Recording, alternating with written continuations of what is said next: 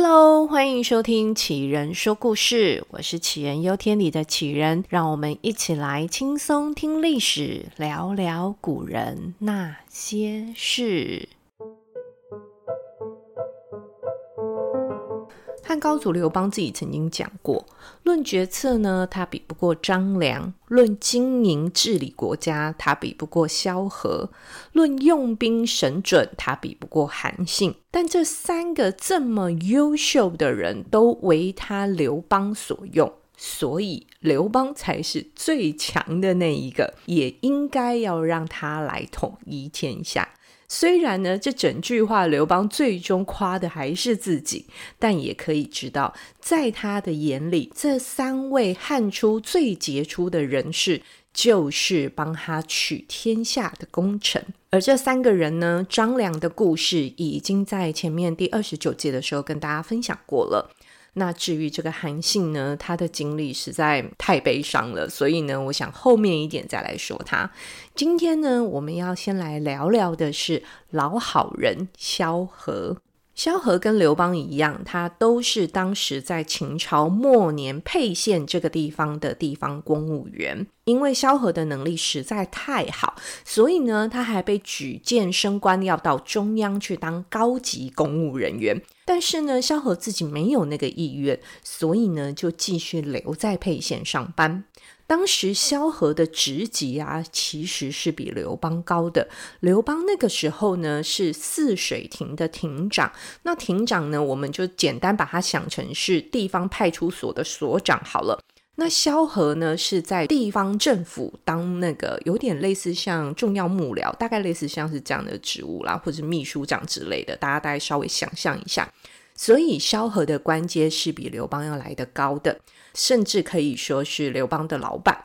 刘邦那个时候在地方上，虽然他当派出所所长，但是呢，却是一天到晚在地方上闯祸耍流氓的所长。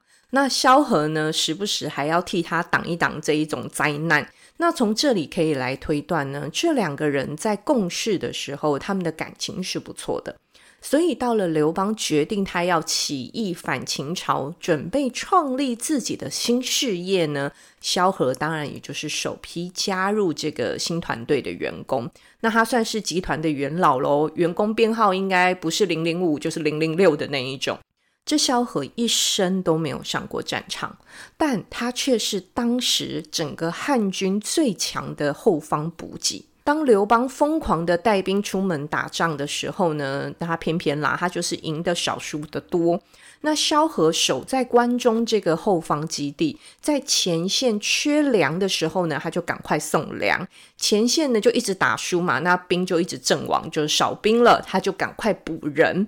萧何甚至还把自己的亲族拿得起兵器刀枪的呢，都送到前线去打仗了。可以说是有萧何在背后撑着，仿佛什么都不用担心。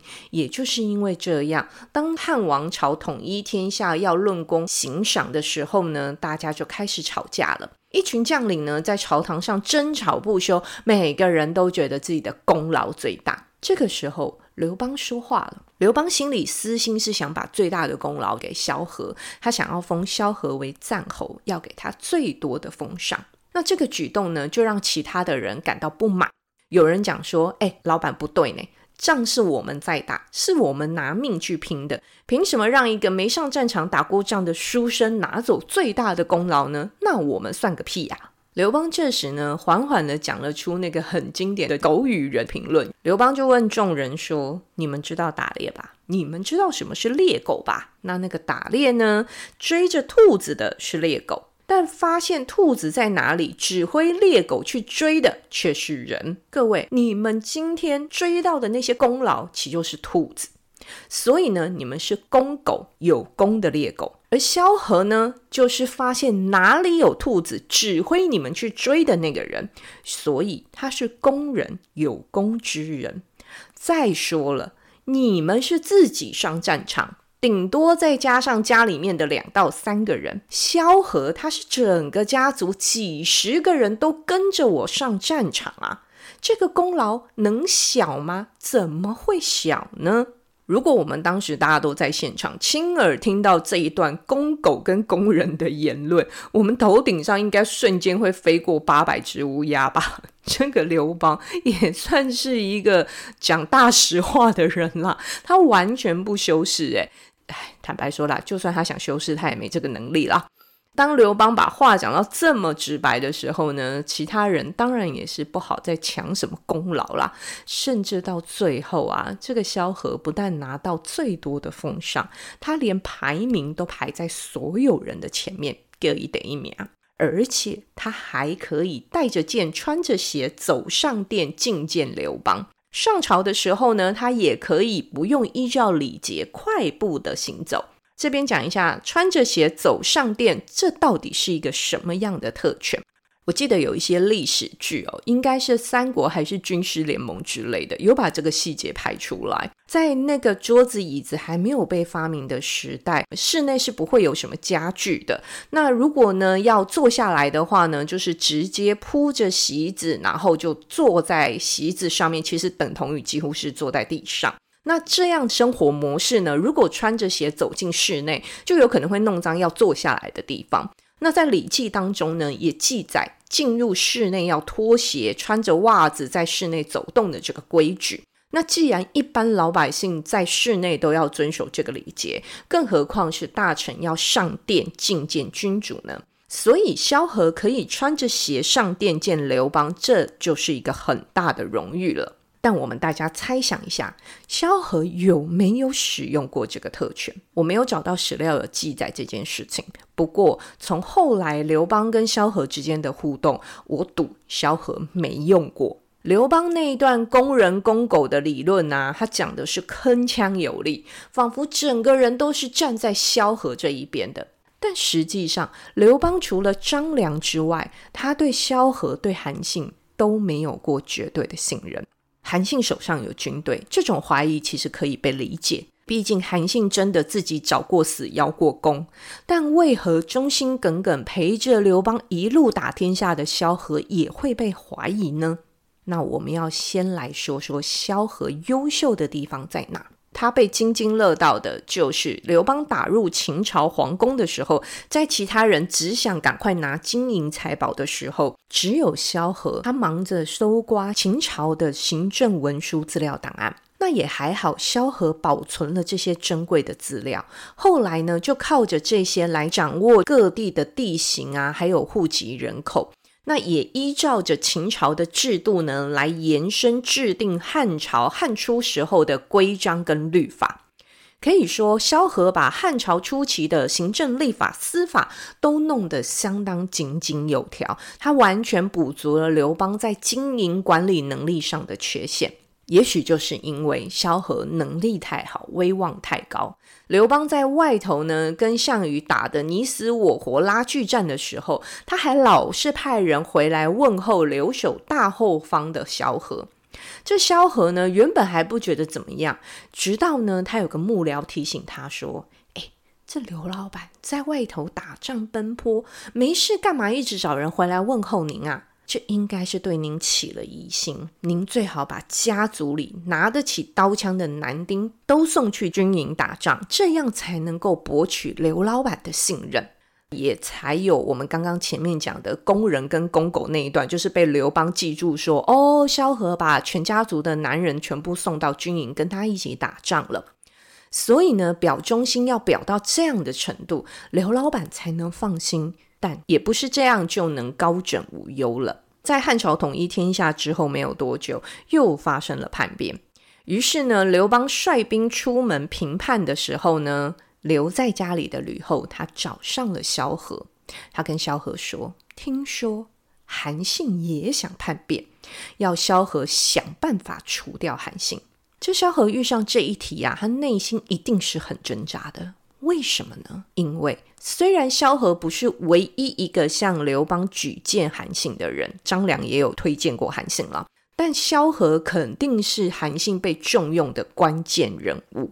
我们把时间往前推到刘邦被项羽赶到四川去当汉王的时候，当时还是无名小卒的韩信呢，就落跑了，就觉得说啊，我跟着这个老板看起来是有什么希望啊，所以他就跑了。但呢，萧何连夜把韩信给追了回来，而且萧何告诉刘邦说：“刘老板，如果你只想要守着四川，那你就让韩信走吧；但如果你想要打天下，那么一。”定要重用韩信，也就是这段话，让刘邦呢把韩信封为了大将军。而这几年过去了，当时的无名小卒韩信依靠着战功，要挟着刘邦封他为王。虽然后来呢被降为淮阴侯，被留在了京城，杀伤力下降了许多，但刘邦跟吕后这对夫妻呢，还是不放心韩信。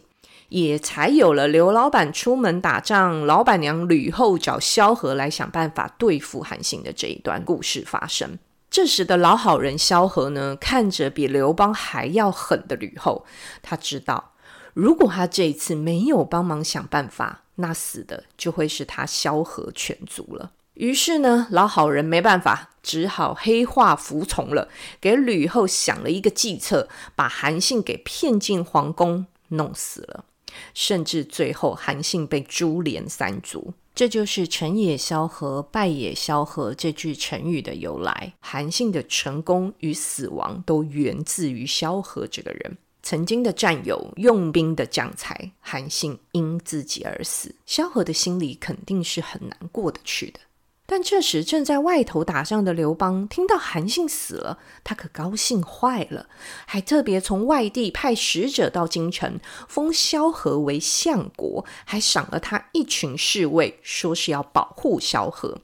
相国是什么样的职位呢？相国其实大概就是等同于丞相啦，在前期是叫相国，但到后面呢，这个职位就被改成叫丞相。那这个嘉奖的大动作呢，让全世界的人都来恭喜萧何。只有萧何的另外一个幕僚告诉他说：“这不妙啊！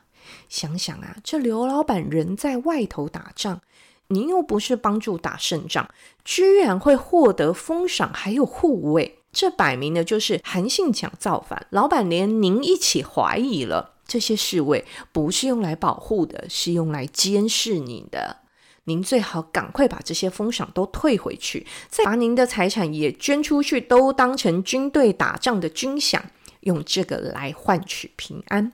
果然，萧何一动作之后呢，刘老板觉得，嗯，这萧何很识相，感觉心里很舒坦，安心多了。在隔年呢，又有人叛乱了，刘老板又出门打仗了。诶，其实那个时候刘邦已经有一点年纪了，这样这成天到晚在外面打仗，其实还蛮辛苦的。当然啦，刘邦出门看家的又是萧何，然后呢，又一天到晚派人回来确认萧何在干嘛呀？那这时候的萧何呢，还记得之前的教训，他赶快又清点了自己的财产，然后把财产又捐出去了。结果这一次呢，他又有幕僚说话了，就跟他说。萧相国啊，您已经位居人臣的巅峰了，封无可封，赏无可赏了。在关中十多年，您又这么照顾百姓，这么的有威望，老板一出门就爱找人回来看你在干嘛的毛病呢？其实就是怕你在关中搞鬼啊。相国，您干脆呢就开始收受贿赂吧，甚至用低价去强买百姓的土地吧，就把自己的名声给弄臭、弄烂掉，让老板放心啊。这一次的建议，萧何也照做了。萧何在长期被怀疑的状态之下，我想他的心里一定是非常的忐忑不安，才会连三次呢都对幕僚的建议从善如流。那这一次的举动有让刘邦感到满意吗？嗯，应该是有的，因为在刘邦班师回朝的路上呢，就遇到百姓拦路申冤，带领王翁啊，诉说着相国的恶行。那这刘邦回到京城之后呢，他还能够笑笑的跟萧何说。你看看你做的好事，相国真是利民啊，有利于百姓啊，还要萧何自己去跟百姓道歉，处理好这件事。那这么云淡风轻的反应呢，就可以知道刘邦应该是很满意被百姓讨厌的萧何了。也许当下君臣聊天的气氛太好了，这时的萧何呢，他什么话不好接，居然去跟刘老板说：“那我们既然说到利民啊，就请皇上您呢，把上林苑的空地放出来，让百姓种田吧，不然放在那里荒废了就可惜了。这上林苑可是皇家陵园呐，就是刘邦自己私人的土地。”这句话立刻激怒了刘邦，他大声地斥喝着萧何说：“你到底是收了人家多少的好处，居然敢动到我的上林苑？”哎，这萧何强买民田没事，请皇帝把土地拿出来给百姓种田就出事了，直接被抓进监狱里了。最后呢，还好有人出面说情，刘邦当天呢也就把萧何给放出来了。要知道，那个时候的萧何已经是一个经不起惊吓的老人了。但从这里也可以知道，这刘邦应该没有真心想要对萧何怎么样。但是大家觉得刘邦有真心信任过萧何吗？还好，萧何最后呢是有平安的度过刘邦一朝。在刘邦病重死后呢，儿子惠帝继位，一样呢倚重萧何，但没几年就患萧何病了。惠帝亲自去探病，也问了萧何说：“如果哪一天呢、相国您走了，谁可以来接您的位子呢？”萧何回答说：“知臣莫若主，老臣的心思，皇上您最知道了。”惠帝想了想，就接着说：“那曹参如何呢？”萧何马上回答：“要是皇上您能用曹参啊，那老臣死而无憾了。”于是，在萧何过世之后呢，惠帝就任命曹参接任相国。但有趣的是，曹参新官上任，却一把火都没有，事事样样呢都参照着萧何的政策。我个人是觉得，这曹参也是一个人精，他走一个保平安政策，没有自己的意见，甚至整天喝酒作乐，走一个无为而治的路线。逼着汉惠帝来问他说：“是不是看不起自己，不愿意好好辅佐自己呢？”这曹参还送了汉惠帝一段似是而非的见解。他告诉惠帝说：“你老爸很强，我的前任萧何很棒。”您觉得您跟我的能力是比得上这两个人的吗？如果我们的能力比不上这两位强人，那我们就好好的依照前人的政策执行，稳稳的守住这片江山就好啦。嗯啊，这个汉惠帝也就真的买单喽。所以呢，这也就是我们现在讲的成语“萧规曹随”的由来。我们回到萧何跟惠帝的对话，大家觉得？那个时候病入膏肓的萧何，心里想的接班人是不是曹参呢？我想被怀疑了大半辈子的萧何，他那个时候的回答真的相当的有技巧。